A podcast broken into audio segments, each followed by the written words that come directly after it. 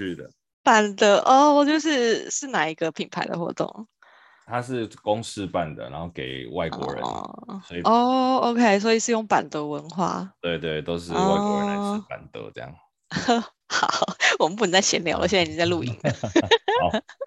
好，好，全球华人营销学院的学员们，大家早。那我是学院的创办人韦荣，我们每周一、二、三、五早上的八点到九点呢，都一。都一起在空中跟大家共学，欢迎大家搜寻学院的呃脸书专业，我们在脸书专业上面有课程的速记以及预告。那跟大家说明一下，我们现在也正在脸书直播当中，好，但是我们脸书的直播呢，只直播前十分钟，我们完整的版本还是留给会员了，留给会员来观看。那所以会员们，如果你们要观看完整的版本，记得在七天内，哈，就是在在呃。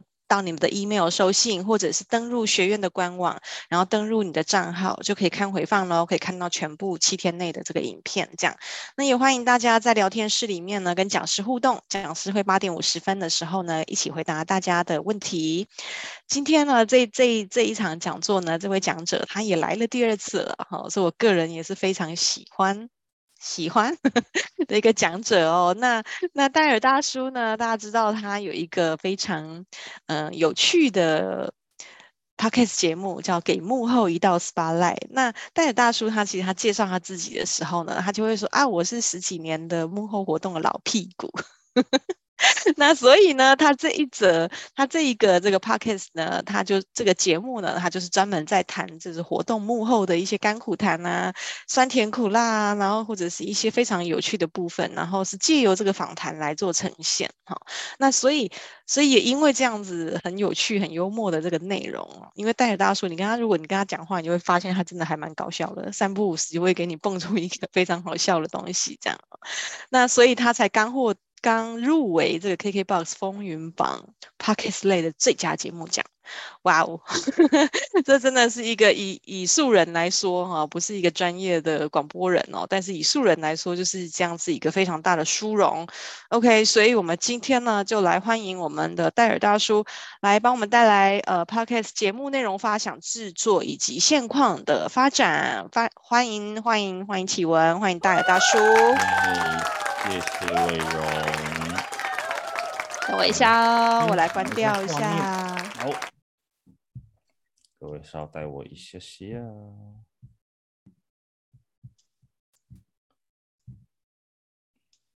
好，这样后面 OK 哈。有。OK，那大家好，我是戴尔大叔啊，AKA 启文哈，这个。今天要跟大家分享的是关于 Podcast 节目的一些内容的发想、制作跟一些现况啊。因为其实之前我有看到这个学院里面有其他的前辈啊，也有分享过 Podcast 相关的内容。那今天也以我的这个自己制作的经验来跟大家分享一下。那刚前面有被提到，其实给幕后提到 Spotlight 是一个专门以幕后为访谈对象的一个 Podcast 节目。那其实我们节目呢，一开始的，其实这个初心就是说，我自己是活动业，所以呢，我们自己认识很多专业的幕后活动的职人，他们可能是硬体。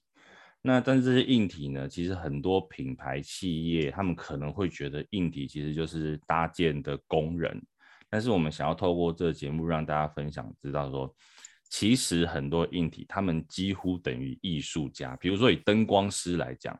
你他不是只是在控那一些设备而已，你要怎么把一场演唱会一个表演，透过灯光去诠释出它的气氛，让觉得是让大家觉得是一个美的东西，这个其实就是一个灯光师他所要做到的事情。所以当然这个题目后来也会不断的，我们把这个范围继续放大，所有的幕后，包括影视戏剧的幕后，又或者是。甚至像大家看到画面上，我们在右下角这一位是这个中信兄弟的啦啦队队长小白，他也是就来聊在球场应援行销的幕后有哪一些故事，或者是甘苦谈等等。那我们偶尔也会请到一些这个荧光幕前的，像是焦哥啊，那因为焦哥的话呢，是跟他自己有一点点的私交，然后再透过一些我们等下后面会提到如何去跟他做邀约。那当然，偶尔也会有一些戏剧或者是节目上的宣传，比如说上面这个爆炸头，如果大家有在看的话，这个李明聪老师啊，这个之前台大社会学的教授，那他们之前这个公视我在市场的，我在市场待了一整天，也曾经来过节目。那像是也是透过这个朋友邀请到的台湾影视的，算是非常非常代表性的导演。王小弟导演也曾经来过，那或者是像兰博老师等等，当然很多啦。我这边其实没有都丢出来，是因为有些如果只贴照片，大家可能也真的不知道他是谁这样。好，可能没关系，我们其实就是透过这个节目去介绍很多这样子在幕后努力工作的职人。那这个刚刚伟荣有提到，最近也是算很荣幸啦，有被。提名成为这个第二届 KBox 风云榜 Podcast 类最佳节目的入围。那这个奖项不好意思说，它是 Podcaster 们互相投票而决定入围者的哈。那真的，我就只能感谢大家这个愿意赏脸啊，因为我不是一个很爱做公关的人，我老实讲，所以可能我也不知道说，哎，原来有那么多人真的 Podcast 们默默在听这个节目，所以就很感谢他们啊。最后没有得奖啊，没有关系，我们还是有入围就很开心了。好，那今天主要跟大家分享三个部分，就是现在二零二二台台湾的 Podcast 到底是到底是什么样的模样？因为是在二零二零年开始，大家说台湾是 Podcast 的元年嘛，那这经过了两年，有没有什么不同呢？那另外就是以我自己的给幕味道 Spotlight，从前置到后置，我们的 SOP 是什么？那当然，这个所谓 SOP 是我自己这边。那我常常讲说，其实不管是活动或者是节目，其实它没有一个真正的标准流程。你可能可以偶尔有一些意外，甚至是惊喜。好，那当然我是以我个人来制作一个流程来做一个分享。那再来就是，如果有一些是比如说品牌的品牌方或者是一些代理商的话，其实可以去聊聊，是我们品牌现在有哪些商业的方式可以去玩 Podcast 这个新兴的媒体。那除了下广告，还可以做一些什么？喜欢是等我一下，你回到上一页好吗？完整的。好，嗯，可以来，请。好，那我们就先来看这个二零二二年的台湾的 Podcast。其实，在二零一九年以前啊，台湾的 Podcast 的节目的数量大概只有三百个。虽然这一个媒体在大概西元两千年出头的时候，它在美国已经非常的 popular，可是，在台湾。在一九年之前，大概只有三百个。到了二零二零年呢，那时候开始，包括像百灵果啦、台通这一些节目开始，哎，有串红，人家说是新蓝海的时候，那时候台湾的 Podcast 节目数量是一千三百三十六。大家可以想到，其实到现在台湾 Pocket 节目数量是多少吗？时至今日，应该说到一月啦。台湾的 Pocket 节目数量是一万七千一百七十五个，也就是说，整整比二零二零年的第一季多了十倍以上。那为什么有这个数量？其实就是在二零二零年的，尤其是大概七到十月这个中间，有很多大量的节目出现。那我自己是在二零二零年的十月底左右开始 spare 这个节目。那其实虽然说目前有一万多档的节目同时在这个 p o c k e t 上面，可是目前的活跃节目，所谓的活跃节目是以这个大概九十天内还没有停更的，目前大概有五千档左右。那另外给可以提提供的数字就是，目前的停更节目啊，大部分百分之八十都少于十五集。这个代表什么？就是。它很容易开始，但是也很容易结束啊！就是我可能真的录个一集两集，觉得诶怎么都没有人在听，我可能就收起来了。对，那这个还是要感谢商岸跟这个杰西大叔的数字的分享。好，那刚好提到在二零二零年的这个第一季之后，其实大家可以看我现在画面上有两个框，第一个红框你会看到，尤其这个整个数字新增节目的数字是不断往上攀升的。攀升到二零二零年的八月，其实单月就有九百五十个节目。那到了呃八月之后，其实数字有每个月新增数字有缓步的下降，甚至到去年的一到九月，其实大家看到已经没有前年这么多了。可是目前的 Podcast 它并不是说因此而下滑，差别在哪里呢？差别就在于，二零二零年大部分进来的很多都是素人开始做的 Podcast 节目，像我这种啊，就是没有任何的品牌背景或者是组织背景，或者是也不是名人的。可是到二零二一年的时候呢，很大量的名人跟或者是各种的组织品牌开始了 Podcast 的这一个尝试，有这个新的媒体。那其实为什么去年会有这么多的新的名人或者是组织开始加入呢？因为其实 Podcast 是一个相对其他的媒体来讲，它的粘着度、听众的粘着度非常非常的高，所以各个不总呃，不管是品牌或者是名人或者是组织，其实透过 Podcast 的话，这个媒体会对他们来讲，跟其他以往这个运用的媒体会有很大的不同。这边举几个例子，像是听天下，听天下是当然是天下杂志它所附属的一个 Podcast 的节目。那其实这节目也一阵子了，蛮蛮久的。以听天下来讲，它本身它就有一点像是，如果以商业的一个模式来讲，它在对于企业，它在卖它的报道、卖它的置入行销的时候，哎，听天下本身它也可以是一个附属的，比如说我可以专访你的企业主管、企业高层等等，去搭配它本身电子或者是纸本杂志的报道。它就会是一个附加的价值，那又或者是也是这个像蔡蔡文总统他们做了一个耳朵出游不出游，也是透过这样的一个 p o c a s t 节目去建立他们的形象，或者是在政策上啊，在一些议题上面更深度的讨论。那最右边这个看不出来是什么字的呢？它是伯恩，在今年初也是新提到的一个呃新出来的一个 podcast 的节目。那像这一些比较是网红类型的呢，他在 Podcast 上就可以让人看到平常他的这一面。我曾经听过有人跟我分享说，他觉得伯恩在 Podcast 上怎么好像不太好笑。那我实际听了之后，我会觉得说，像他会觉得说，他在这边就是很认真的在探讨喜剧、讲笑话是怎么一回事。这些东西或许他平常在比如说 YouTube 啊，或者是粉专上面比较没有办法。得到大量的流量，可是对于他的原本已经有的粉丝来说，他还是可以去分享他在对他的这个擅长的议题呀、等等有哪一些的思考的想法。所以对于这些名人网红来讲，它有另外一层的意义在里面。好，所以以现况来讲，我们可以讲说，Pocket 它还是一个 easy in easy out 的媒体，你很容易开始，你只要有一只手机，你只要可以录音，你可以上传。因为其实现在 hosting 本身它还是有一些免费的机制在里面，可是你也很容易停下来，因为可能在初期你很容易受挫。那再来就是我们刚刚讲的新增的节目跟素人的节目，其实数量是逐步的趋缓的。可是呢，相对的就是刚刚提到的名人跟组织，他会大量的投入 podcast 的制作，啊，这个是现况的部分。好，那再来第二段，我们就来聊聊《给幕后一道 Spotlight》这个节目，我们是怎么做？那怎么样去做一个访谈的节目？其实我个人来讲呢，呃，我们今天大概分享四大块。第一个，你的主轴，然后从你的前置到录制，到最后你如何去做剪辑的后置。以我个人来说，先讲主轴设定，我想。呃，我自己会把它讲说，我们的方向要很明确，但是也不拘泥在你的这个主轴上面。呃，我以 SPA 来举例，就是说，我们一开始就是设定我要访问的是一个幕后的职人。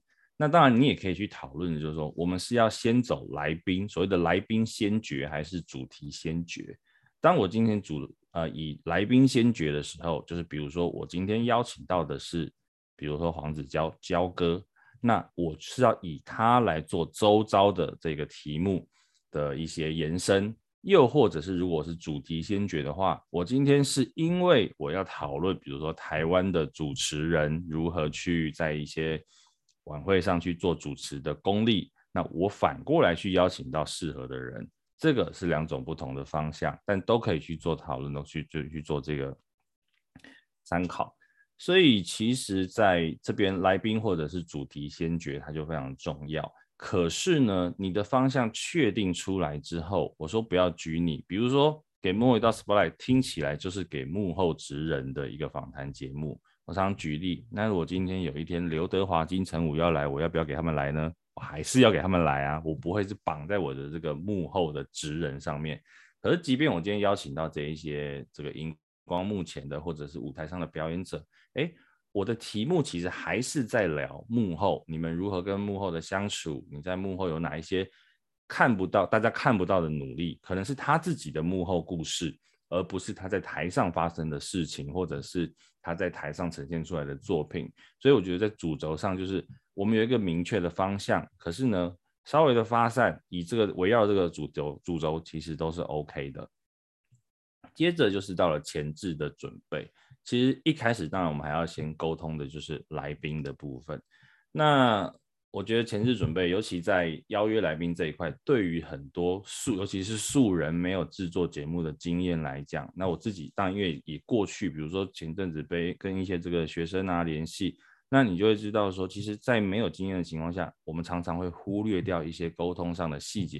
比如说一个最重要的，基本上像我们这样的节目，没有成本，没那也没有盈利，所以来宾根本不会有通告费。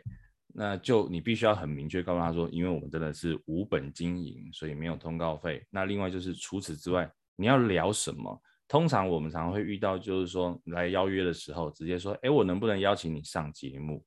可是对我来说，我可能会好奇是，那你要找我聊什么？所以一般我们都会把我要找你聊什么，比如说，哎，焦哥，我能不能邀请你来关于你过去的幕后制作经验，让他很明确的知道说我在你这个节目想要聊什么。或许这个题目本身他就是有兴趣的时候，即便没有通告费，他也愿意来。除此之外，还有一些是属于比较执行上的，像是你会不会录影？因为有一些 podcast 节目，它是有录影的需求，那你会，比如你会不会拍照？你有没有社群上的照片会露出？这一些比较是属于沟通上的细节，都要跟来宾讲得非常非常的清楚。那对方也会因此就是知道说，哦，我来这个节目是放心的，其他的事情我不用去太太太多的 take care。好像是比如说我们刚刚举焦哥来讲，其实除了前面一开始的邀约之外，像焦哥这个又更特别的是，毕竟大家知道他不是一个很容易请到的人。虽然说私底下有一些认识啊、工作上的合作等等，可是像比如说以焦哥来说，他的时间一方面已经很忙了。那我们要怎么说服他呢？有的时候像真的是比较难邀请到的，他本身比较这个忙碌的来宾，我甚至会把所有的访纲都已经列好，等于是把所有的前置都已经做完。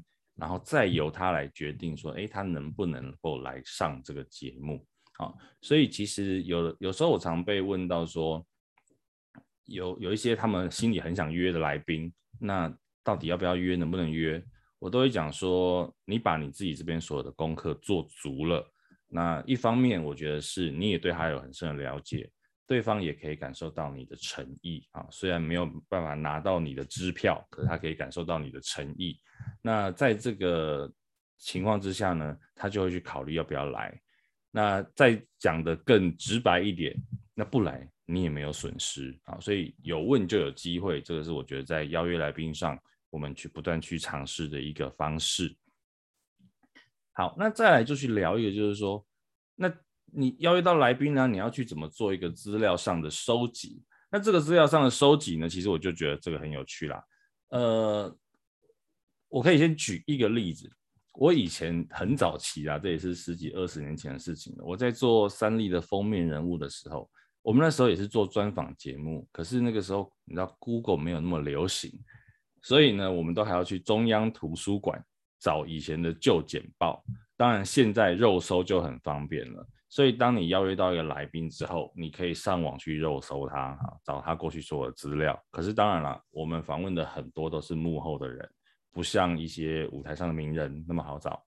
所以，对于这一些来宾，有时候我也会问他说：“你手上有没有现成已经整理好、整理过的这一些个人的简历啦、履历等等？”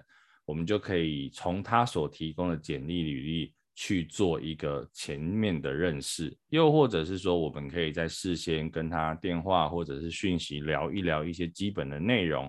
那你可以事先预做准备。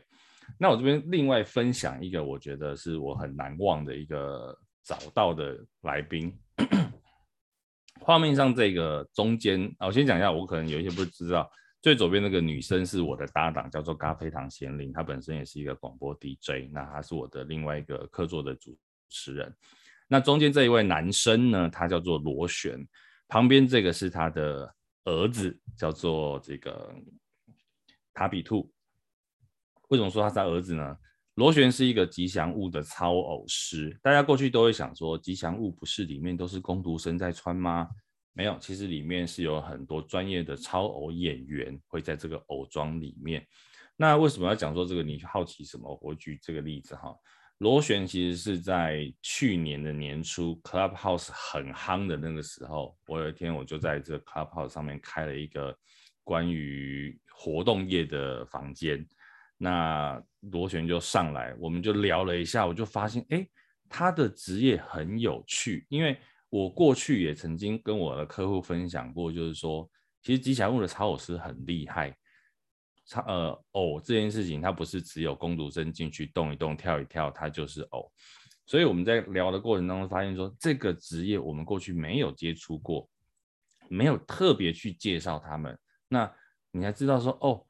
操偶师厉害的就是说，他原来他可以在这个里面传达出这一个偶这一个角色本身的生命在哪里。所以呢，在那个过程当中，我不断的去跟他提问。我自己因为我是这个行业的人，所以我可以变成说，透过当做一个桥梁，我本身的好奇也会代表的是听众的好奇。好，就不断的去跟他聊这个内容。所以这一集呢，其实。你就觉得很有趣啊！到底比如说吉祥物，因为他们在换装的时候是绝对不能让外人看到的，因为你可以想象，你今天如果在迪士尼乐园里面走在路上，然后你看到 Mickey Mouse 的头拿下来的话，小朋友会不会吓死？应该是会吓死。所以呢，基本上像他们提到的吉祥物的换装，都会在乐园里面最角落、最遥远。最没有人会看到的地方，甚至像他们在外出的做表演的时候，会特别帮吉祥物搭一个帐篷，全部做围布，让它在里面换装，来维系这个吉祥物的世界观不要被打破。所以它本身这个世界观就是我们非常有兴趣的一块。那在这个过程当中，你不断把你的好奇在资料收集的时候，你就放进来。像比如说，为什么我会问他说这个换装的问题？因为我在资料收集的过程，我就看到这个之前在日本有一个小叮当、哆啦 A 梦跟大雄的演出，结果演到一半，季安的头，季啊季安胖虎啊，这个年纪的差别，胖虎的头竟然掉下来了。那那个画面，所以我们就会去问他说：“哎，那以专业的人来讲，这个情况到底要怎么处理？”大家都会想说，一定是演员要赶快去把头捡起来套回去啊？不是诶，原来演员的第一个动作是要把头缩进偶筒里面，身体里面，让其他的工作人员来救他的头，因为他本人的长相是不能被小朋友看到的。其实当下那一场活动，胖虎的头一掉下来，台下的小朋友真的就哭了，因为他们真的吓死了，好吧？所以其实我觉得这个都是一些幕后很有趣的内容。好，那再来就是，其实，在资料收集的过程，你就会开始有很多仿纲的题目会跑出来了。那我们就可以进到拟定仿纲的这一段。那拟定仿纲这件事情呢，其实我觉得有几个重点，我这边提两个。第一个是我自己在做仿纲的时候，我还是会注意所谓的起承转合。我通常像我的节目，大概一个小时前后的一个访谈的话，我会把它分成三到四大段。那这三大四大三到四大段，其实它还是有它的逻辑性。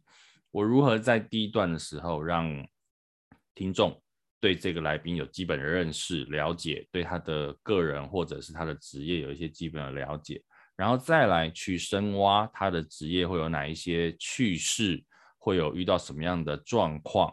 那再来可能是他的职业会有哪一些未来的一些发展，或者是受到阻碍的地方等等的。那当然，可能在这个资料收集的过程，你也会看到这个人本身他有趣的地方，我们可可以把它列入访纲。所以我还是会有所谓的起承转合四个段落。那接着就是说，在访纲我四个段落之外，我里面的每一个子题我会怎么下？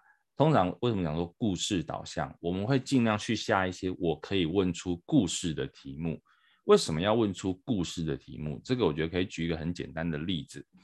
小说很多人看啊，你如果在看故事，你会很想去看小说。可是论文，说真的，除了你真的要认真做研究的人，论文比较少人看。所以对于故事来讲是比较吸引人的。我们可以从故事里面去带出道理，道理只要一两句，可是故事可以很精彩。比如说，为什么会有伊索寓言？为什么会有各种的童话故事等等的？他们可以流传的这么久，也就是他们是由故事来带出我们想要传达的道理。所以在拟定访纲的时候，我会以可以问出故事的题目来去下。比如说，最简单的，你的工作上面你最印象深刻的事情。你有没有觉得最挫折的时候？你有没有觉得最成就感？哪一场最有成就感？等等的这一些问题，它就很容易带出这个人职人访谈本身里面的故事。所以在前置的时候呢，我们到这边访刚完成，我们就可以进到录音的阶段。好。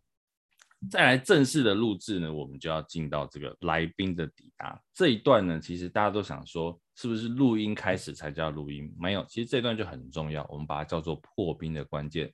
老实说，不是每一位来宾来都是我的好朋友，都很熟。可是呢，你要甚至有人是第一次见，有人是第一次见面，你要怎么在这个来宾抵达之后做一个破冰的关键？因为对我来讲，访谈节目很重要的是，我们其实在聊天。那你如果是彼此非常有距离的，你这个聊天就不会热络，就不会精彩。所以，像我自己的第一次，说真的，就是一个不好的经验。我自己有点慌乱，那因为那时候是外面租借的录音室，可能我跟来宾是一起抵达录音室的，然后我还要处理设备啊什么的，手忙脚乱，我也无暇顾及来宾。幸好那次来宾是我的好朋友兰波老师，可是相对起来，我还是没有把前置这一段做好，那是我第一次的经验，所以。在之后，我们我就所有的这个前置，我都会在来宾的抵达前半小时先处理完。等到来宾来之后，很从容的跟他聊聊天，甚至我们不要聊今天的专业啊，聊你最近在忙什么、吃什么，你在有在减肥吗？你有在运动吗？聊一些无关紧要的事情，把这一些事情呢变成一些轻松的、正常的一些对谈之后。我们再把它带入这个情绪里面，所以对于来宾的抵达之后呢，如何让他很习惯这个场域，让他很习惯跟你的对谈，其实是在破冰的这一块非常关键的一个事情。也就是说，在前面这一段呢，我们就要开始去营造一个聊天的氛围，不管你的录音键有没有按下去，很自然的让他开始进入跟你聊天，坐在你之后准备要录音的位置上。然后开始自然跟你聊天。其实如果有一些节目，呃，有一些这个线上的观众有机会可以听一下我的节目，就是说你会 发现我常常啊在跟来宾的聊天的过程当中，前面我好一大段都没有介绍到他，我都在跟他聊一些无关紧要的事情。比如说曾经邀请到呃一月上档的诸葛四郎的监制叶家龙大哥，我们前面在聊这个接到骚扰电话的故事。啊等等，就是说，对于听众来讲，他也知道说，哎，其实你们聊得很轻松，那这个也是目前 Podcast 的主流的一块，所以我们在这边营造的是一个聊天的氛围。然后再来就是，那你的访谈，呃，这个开录之后呢，开录之后对我来讲，真的就是在聊天。虽然虽然虽然有访纲这件事情，可是我要非常提醒大家，如果你要做访谈节目的话。访纲不是剧本，我偶尔会听到一些节目，他们会把访纲的题目一题一题的往下问啊，那在来宾回答之后呢，他还是没有办法去针对来宾的回答去做更深入的这个询问啦，又或者是比较自然的聊天，会照着访纲一句一句的往下问，访纲并不是剧本。听众并不知道你的访纲原本写什么，他们也不会去检查你的访纲对不对，所以不要拘泥在你的访纲上面。甚至我也曾经访纲整本列完之后，录音的内容跟访纲一点关系都没有，因为我聊到的是更精彩的内容，我听到的是更精彩的东西的时候，我会很自然的往那边去挖，往那边去走。所以千万不要被你的访纲绑住，又或者是我们刚前面讲到的四大段，我在一二三四四段的时候。他可能呃，讲到第一段的时候已经提到了第四段的内容，没关系，那我心里就知道我要把第四段的内容先往前搬搬上来聊，聊完之后我再回头去聊二或三的内容。这个东西还有一个好处是，它会很顺畅，对于你们聊天的过程，它会很顺畅。那除此之外，就算就算就算你觉得这个结构非常重要，Podcast 是一个可以剪接的东西，你再想办法把它搬回去就好了。所以访纲不是剧本，不要拘泥于访纲，这个是我觉得在很多一些 Podcaster 他们在访问的时候一些小小的状况。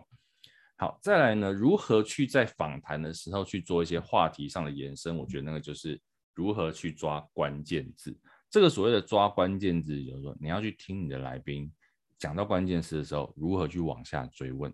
比如说，假设他今天提到的是我很害怕一个人，那你就要去想办法去问出说你怕的是什么？你为什么会害怕一个人？因为这一些的关键字，它背后一定有很多的故事在里面。比如说，他曾我的朋友曾经做一件事情，那一件事情让我非常的感动。那你感动的点是什么？这东西是你抓到关键字之后，你往下去追。所以这个时候呢，你一样，你跳开你的访纲，你要抓到关键字之后往下问，才会有更精彩的内容。所以其实对我来说，总结在录音的过程当中，其实我觉得访谈并不是只有问问题。而是如何去创造一个共鸣？这个共鸣是我跟来宾之间的共鸣，因为这里当然也回到我自己为什么做 Spotlight。我跟来宾之间，因为呃很多人的专业我可能略懂皮毛，所以他们讲的东西我会有反应，我会有回馈，或者是说他们运他们所运用到啊、他们所遇到的状况。也会是我自己在工作上或者是职涯上面可能会有遇到类似的情形，所以我们两个之间可能对这样的一个话题或故事会有共鸣。相对的，除此之外，我还要帮来来宾跟我的听众去达成一个共鸣。很多东西是希望听众听了有感、心有戚戚焉，他才会愿意一直听下去。所以它并不是一个只有问问题的。除此之外，我觉得 Podcast 有一个很重要的，就是说，大家为什么会愿意一直听你这个节目？当然，有的时候做这些职人访谈节目啊，你会很担心的是，相信一定有有一些听众会只因为看来宾来决定我要不要听。可是这个对于一个 Podcast 的节目来讲，其实很难去掌握所谓的黏着度。一个 Podcast 节目，它通常啊，我们老师讲，Podcast 讲什么？本身像主持人讲什么、分享什么，还会是很大的重点，才会让我的听众每一集都愿意来听。不然这些听众可能都只是过客。那你要如何去我们刚刚前面提到的延伸这个问题，创造这个共鸣，就会是很重要、很重要的事情。好，那再来呢，我们就讲到后置剪辑这一块。那当然我知道了，其实很多 Podcast 节目是没有在做剪接的，录完就直接去做上架去做播出。那但是因为我自己还是会在剪接上面有一些的小小的要求，所以呢，我还是会去做基本的剪接。那我觉得剪接真的就是可能你如果平常有一些个人家里收纳东西旧东西丢不到的问题，可能对于剪接 这件事情也会有一点点困扰。因为我认为剪接其实就是一个断舍离。那我们要怎么样去做断舍离呢？第一个就是你如果自己剪的，你都觉得这一段听起来好像有一点沉闷了，好像也听不到什么特别的反应共鸣，没有问题，你就大段大段的把它剪掉。所以我觉得这个是第一个。再来就是说，有些是故事很精彩，这一段的内容是必须要保留的，可是可能太过冗长，因为大家知道，有时候你同一个声音或者是同样一个故事，你太过冗长的时候。大家会觉得有一点疲乏，那我们就截取它精彩的地方，然后逻故事的逻辑又不能断掉，去做适当的修剪，所以去做一个断舍离。那再就是说，我会在，因为毕竟既然我们可以剪接嘛，假设有一些吃螺丝啊，或者是有一些这个语气比较不顺的地方，还是做一些这个适度的修剪。好，所以基本上剪接，我个人会有这些原则。那也剪接除了修剪这个不要的东西之外，还有一个很重要的就是我们要怎么去控制节奏。剪接其实是一个控制声音节奏的方式。有的时候可能我们在平常面对面聊天或者是影像的时候，一点点的顿呆，大家不会有特别的感觉，因为你还是有画面在走，然后大家可能看得到你们是在思考或者是你在想。可是有的时候在 Pocket 上，因为它只有声音的时候，我会把中间的两个人讲话或者是这个同一位来宾讲话中间的这个断点，我们把它再修短一点点。那个节奏也会比较更好，而且又或者是两个人的对谈的那个节奏，也是可以透过剪接来去做修剪跟控制的。好，这个是在剪接上面，其实你如何去大段的做，大段的剪。那为什么会讲这件事情？还有提到的是，其实我曾经有一位来宾，他的口条出乎我意料，就他本身其实是算是一个跟表演相关的产业啊。那反正我来宾够多，所以我也不怕你猜啊。所以。它本身是一个跟表演相关的产业，可它的口条却意外的差，差到就是嗯嗯啊啊，不断的这样去做一些顿呆什么的。说真的，那一集我剪得很痛苦，明明只有大概一个小时左右的访谈，我大概花了八个小时在剪接啊。可是呢，剪出来之后，说真的，我相信大部分的人听不出来，都会觉得说，哎，来宾的口条蛮好的啊。那就是我们花了很多的时间在这个来宾口条上面，或者是节奏上面的修剪。好，那除此之外呢，有一个我常被问到的问题就是，到底这样的访谈节目你要不要衬底音乐？说真的，这一题我没有正确答案啊。因为呢，为什么没有正确答案？我觉得那个完全是你个人的一个 feel 的展现。有些人，你让你觉得你的节目是很轻松的，你想要搭配一些音乐，你想要搭配一些衬底。可是呢，有的时候我我也觉得这些衬底音乐有点干扰我们想要收听的听众的听觉，所以你即便要衬，轻轻的一点点就好，不要太多，不要去这个干扰到你本身访谈的 vocal。那像我自己基本上是去不去加衬底音乐的，因为我会希望这个我的听众可以很专注的在听来宾的内容。那有时候有些人可能想要透过音乐去打造一些气氛氛围，我觉得也 OK 啊，所以这个我觉得没有标准答案，还是你看你自己个人的一个喜好。那你觉得你的听众会接受什么样的程度？好，提完后置剪辑之后，这个整个制作流程之后呢，我们来稍微聊一下，就是说目前品牌还可以怎么样去玩 Podcast？当然，比较大的一块就是所谓的口播业配。那很多的品牌，尤其像比较年轻的新创的品牌，现在可能很喜欢找这个 Podcast 们做一些品牌的口播的内容。它可能是呃从片头或者是在节目的中间去做一到两分钟啦、几分钟不等的口播业配广告。那又或者是说，他可能是不是只是念他的这个产品的行销稿？透过 Podcast 本身这个比较口语化的介绍等等的口播的内容去做产品上的介绍。那当然，为什么品牌或者是产品会选择这一块 Podcast？因为目前的 Podcast Podcast 的市场前面有提到粘着度其实都蛮高的。那这些铁粉们也愿意去买单我所支持的 Podcast 所推荐的这一些产品或者是品牌。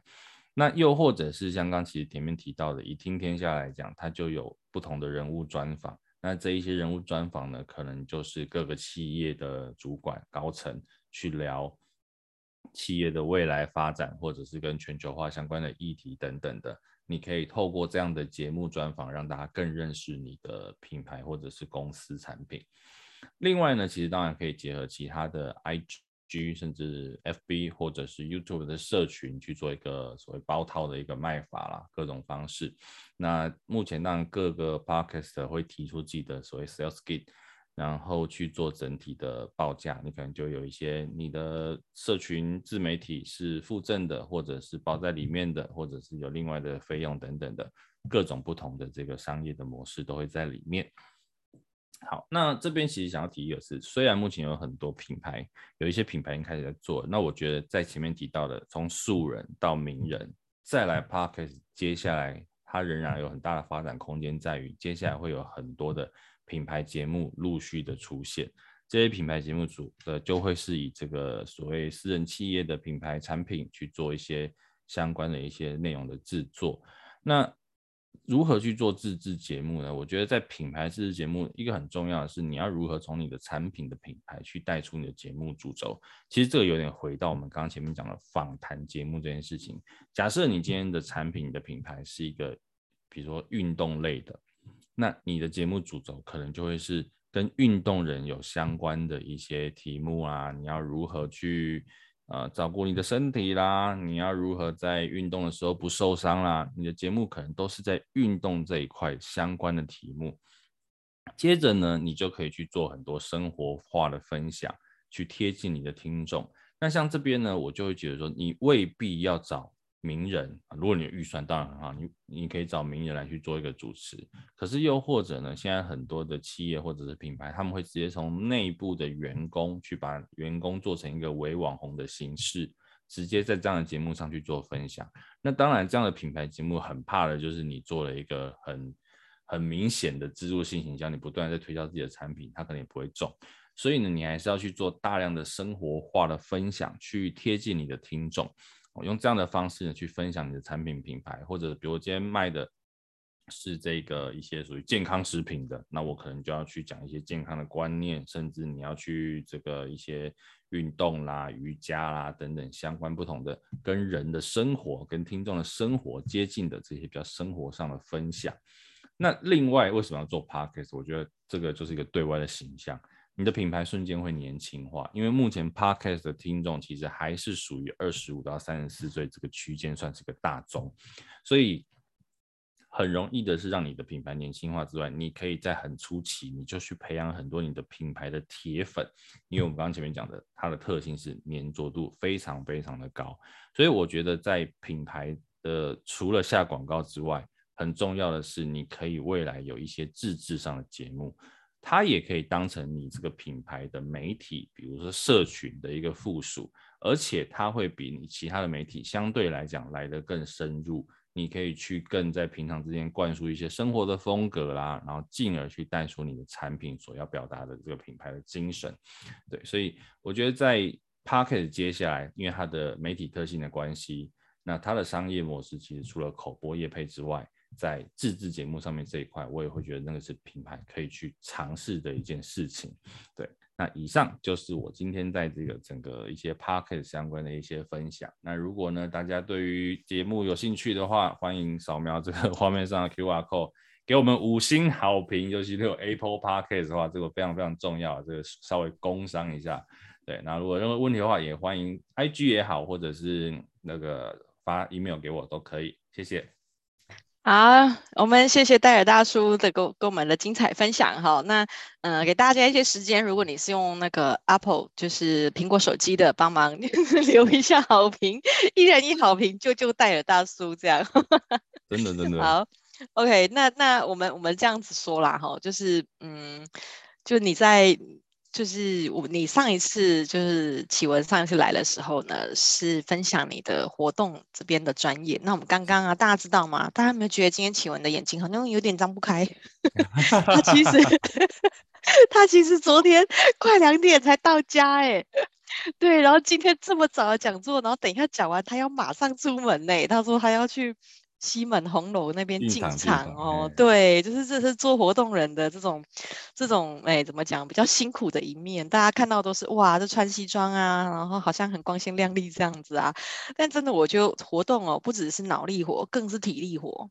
对，你脑力要动得快，你体力还要好，不然哪有哪有哪有这个精神跟体力可以可以可以去去 handle 这个工作？好、哦，那所以等于是说，戴尔大叔把这个。他所有的这些活动啊，然后或者是一些，呃，他在这个行业的一些很有趣的事情，把它变成声音，把它用音频把它呈现出来的一个杰作，哈。那那所以我想大家应该都扫了差不多了。如果你有想要跟戴尔大叔就是私底下联络的，也可以写信给他，哈，就是 Dale D A L E，然后启文 C H I W E N，哈。戴尔启文 at gmail dot com 这是他的 personal e email，就是他个人信箱。那欢迎大家就是跟他联系这样。那我想要给大家看一下哈，就是我先切一下你的画面哦。好的。好，我想直接帮你帮大家看一下这个戴尔大叔他们的，因为他刚刚有讲那个数字，我我觉得也是蛮有趣的。虽然跟我们心里面想的好像差不多，但是真的有数字去做一个佐证的时候，就觉得哇塞！就因为你刚刚说的嘛，就是 easy in easy out，很容易开始，可是也很容易被放弃。对，那那那，所以我们来看一下怎么样坚持下来，坚持下来就成功一半了哈。所以我们来看一下，这个是在 Firstory 上面的，就是戴尔大叔的这个 Spotlight。的节目哈，那他刚刚讲到他一个搭档嘛，哈，是咖啡糖贤玲，好，那这边讲到十几年的幕后老屁股哈，那跟你聊聊黑妈妈的幕后世界这样子哦，那聊聊时事啊，聊聊职人啊，这样 OK。然后呢，戴尔大叔他这边也有一个哦，就是如果你有合作需求或者是想要赞助的话，都可以的哈。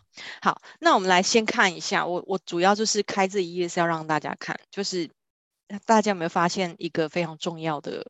一个节奏，就是每周每周定期上线，啊、而且是每隔每隔我我看一下，应该就是就是七天哦，就是每周每周三傍晚会上架。对对对对对，每周哦，他没有一次落掉的哦，没有一次 skip 掉的。那所以到现在就是七十七集，大家看一下他这个题目，就有时候觉得哎就。会很想点进去看哦，大叔此生最推肉燥 饭，看了就觉得有点饿哦。然后 卫生纸抢便宜，囤货囤整年，油价涨，大叔不睡不屑排队哦，这样子就是他的这个风格其实是蛮明确的。然后你看乱入正大人生活八卦鬼故事，OK，那所以呃他已经有很明确的开宗明义讲到说，就是我就是做自己好、哦。然后你看哦，二零二一年关键字回顾，二二年代表乱。预测好代表字这样子，所以我们可以看到他除了访谈之外，其实也有搭配很多的时事，然后搭配很多他自己个人的生活喜好，再搭配很多他的一些工作职人上面的一些观察，所以让这个节目呢，就是就是非常的有有有怎么讲，有有生命力。好，所以他刚刚是在讲说啊，就是。承蒙大家不嫌弃啦，就是有入围这种 KKBOX 风云榜的最佳节目奖这样哦。但我觉得你是客气了，真的，我们就是这样稍微看一下七十几集耶，真的是超强的，超强的。好，那我们这边呢，可不可以请请戴尔大叔帮我们分享一下？就是说，你有没有除了除了刚刚讲那个，就是有一个艺人他，哎，不是艺人，就是有个来宾，他讲话口条比较不好，然后让你觉得哦。嘿，对，接 起来有点辛苦之外，还有没有哪一些趣事是可以再跟我们多多分享的？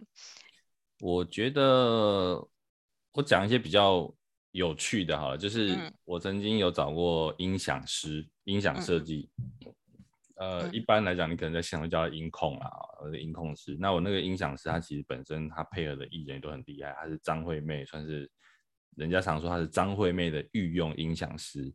那其实除了聊专业之外，我们会聊很多有趣的故事。比如说像那个音响师，他就跟我讲说，你知道他的脚啊，因为入行之后大概大了两号，本来穿九号，后来大十一，大到十一号。我说为什么？为什么做音响脚？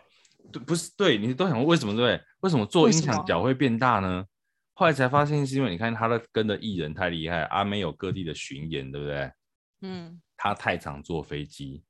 啊，肿，对，肿胀，肿到固定了，肿到固定，肿到固定了，所以他的脚本来穿九号，后来穿十一号，啊，好可怜哦，我的天哪！所以其实我们会有很多的这一些灾耶，对，职灾就是除了你这个辛苦的地方在，你的专业在哪里之外，我们要聊一下你的辛苦在哪里，有哪一些不为人知的职灾，又或者是比如说。我们聊另外一位灯光师，他们也是这个相关硬体的。哎，他们讲说，他们去钱柜啊，大家知道钱柜有的时候麦克风没有这么多，对，可能一间包厢给你两只，那厉害喽。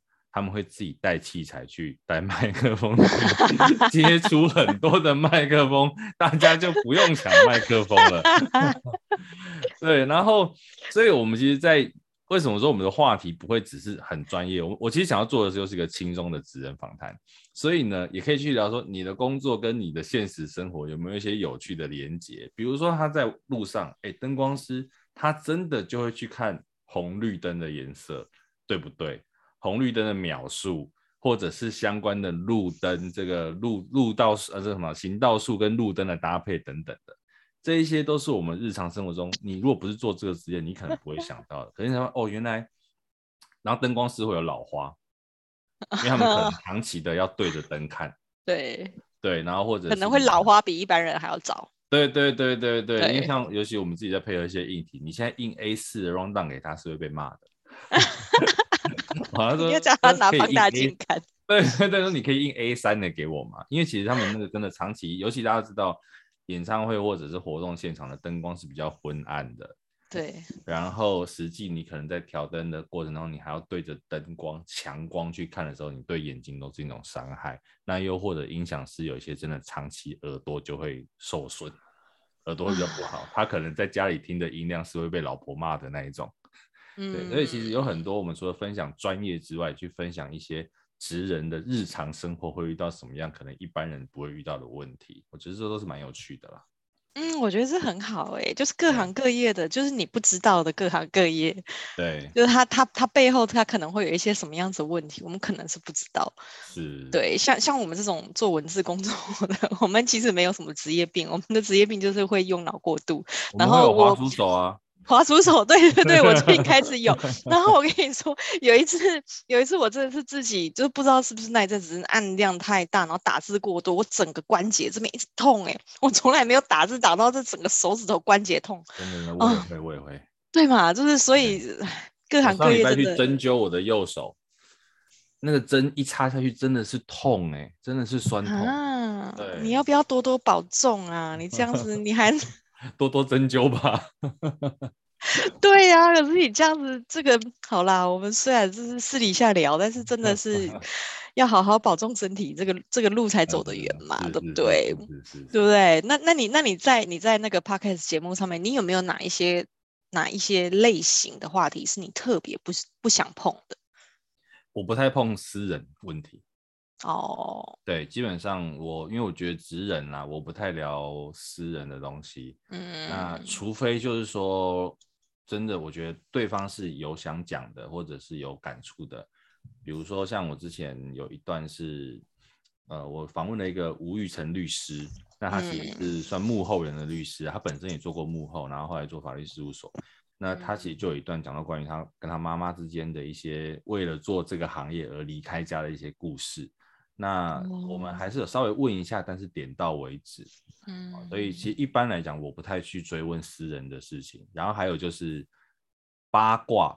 嗯，也不会深聊，因为毕竟我没有那么爱八卦的人啊。然后职人访谈嘛，我们可能偶尔会用一些比较用梗的方式带说啊，最近啊像王力宏很红啊，就这样而已。我们也不会去实际去聊发生什么事情啊，又或者是说啊，大家都不关心乌克兰，只关心大 S 跟库龙啊，类似这样，就就这样而已。哎，就类似这样而已。但其实不太会去聊说幕后的八卦，谁跟谁在一起啊什么的，这些大家不会去碰。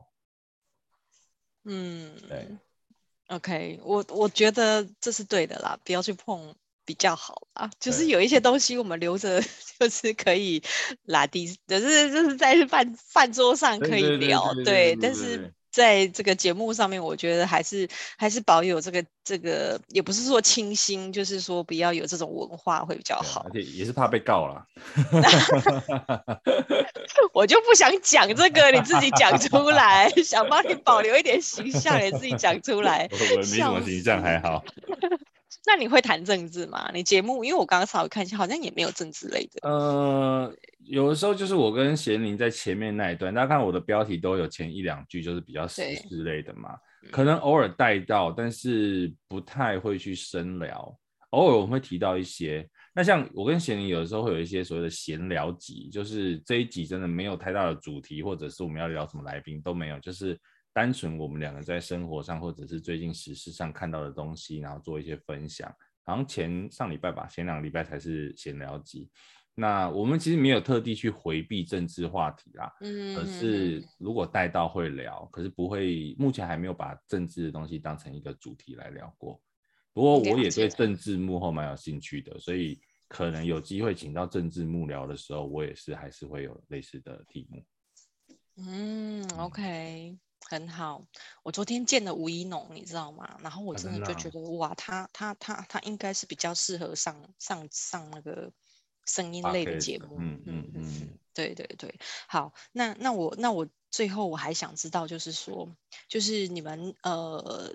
如果说有到目前为止有没有人找你们，就是做这种口播广告啊，或者是业配啊，好，然后或者是在第二个问题就是说，那你们的听众听完之后最常给你们的回馈是什么？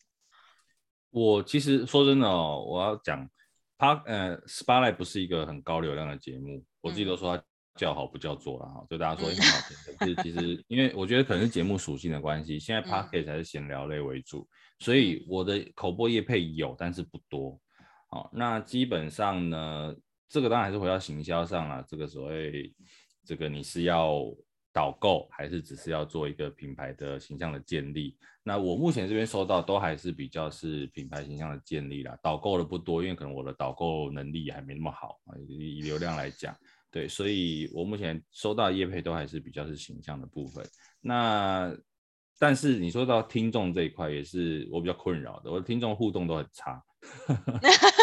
对，当然偶尔会有一些这个来私讯聊聊天呐、啊。可是像我们常常在呼吁大家要留言，大家都我们在留，所以今天我在线上的话，麻烦帮我们去 Apple Podcast 留个言。就是其实听众互动这一块是我们很努力想要经营跟操作的啦，就是希望可以多跟听众聊聊天啊，不管是透过留言的方式，或者是私讯的方式。所以我觉得可能是我们自己的 base 还不够大啦，所以就希望啊，大家可以多多来跟我们互动也是 OK 的。对，可是，在口播业配这一块倒是还没有收到太多听众的回馈。对，哎、欸，但是但是我说实在的，我觉得像像像呃。呃，以 Podcast 这样音频的这种特色来说啊，就是它本来就是音频节目，但是我就是用听的。那如果我要给回馈，我应该也是那种很直觉式的。可是我还得要去一个地方找到这个东西，然后再再去留言。我觉得其实这光这个动作，它基本上它就不是属于音频节目会有的这种联动性的动作。是，对，所以对啊，这个算是 Podcast，嗯，我觉得它 Podcast 不管在前端在后端都遇到的一些问题，就是。很多人不知道什么是 Podcast，说真的，嗯、那所以你要从 FB 或者是 IG 导入 Podcast 本身，它就是有一个落差在。嗯，对，即便比如说我我举个例子哦，我访问过吴一佩，吴一佩他在 FB 上是一个有近百万粉丝的艺人，嗯嗯嗯，可是他实际能够导到 Podcast 的，其实也并不并不多，尤其本身 FB 的触及就已经差了。他要再导流到另外一个媒体的时候很难。嗯，那再就像你讲的，节目听完之后，我要去留言很难呐、啊。你知道，其实大家说真的，你要去看 Apple Podcast 的留言，你要滑到多下面，你才能去看。对啊，对不对？所以是很难。这个我觉得是 Podcast 目前一个比较麻烦的事情啦。就是你真的，我们还是从现有有在收听的里面去找出我们的听众，可是很难导入新的听众。这个是我觉得 Podcast 现在比较大的问题。嗯，而且真的，你说在一个频道很很夯，不见得在这个频道就吃香。是，就是就是你刚刚说的粉丝团，那那他有粉丝团，他拍抖音就一定会红吗？或者是他他他参加 Podcast，他就一定一样会有一同等的流量吗？这是这是两回事，就是每个频道有每一个平台的它的特色嘛，都是要重新开始经营的。对，我觉得现在的人好辛苦哦。自媒体真的很辛苦啦，你要顾好多平台，对，真的就是我我我还是好好的专心顾我的文字。好了，那今天这些问题呢，我们刚刚有讲到，就是说，哎、欸，因为等一下那个戴尔大叔他还要去西门红楼那边进场，对不对？所以我们就是要让他准时离开哦。你的体力哦，自己加油一下，等一下喝喝看看要不要喝个红牛之类的哈。好，所以非常感谢，就是我们戴尔大叔呢，今天来帮我们带来这个 podcast 节目内容发想制作以及现况的发展。那我们预告一下下礼拜一哈，下礼拜一呢是呃零零数据科技的业务行销部的协力啊，拿来跟我们分享，就是从社群数数据重新定义企业以及消费者的关系。也就是说，像是 Facebook、像是 IG、LinkedIn、Twitter 这样子的社群数据哦，我们知道零数据都是呃服务像是呃。那个可口可乐啊，或者是 L'Oreal、巴黎莱雅这样子的大公司哈，那他们如何从数据里面去捞，然后去清洗出来，去定义出这个品牌跟企业跟消费者关系怎么样哈？那呃，也是一个精彩可期的讲座，欢迎大家礼拜一的时候上线跟我们一起共学喽。那我们大家星期一见，谢谢戴尔大叔，谢谢大家，谢谢，拜拜。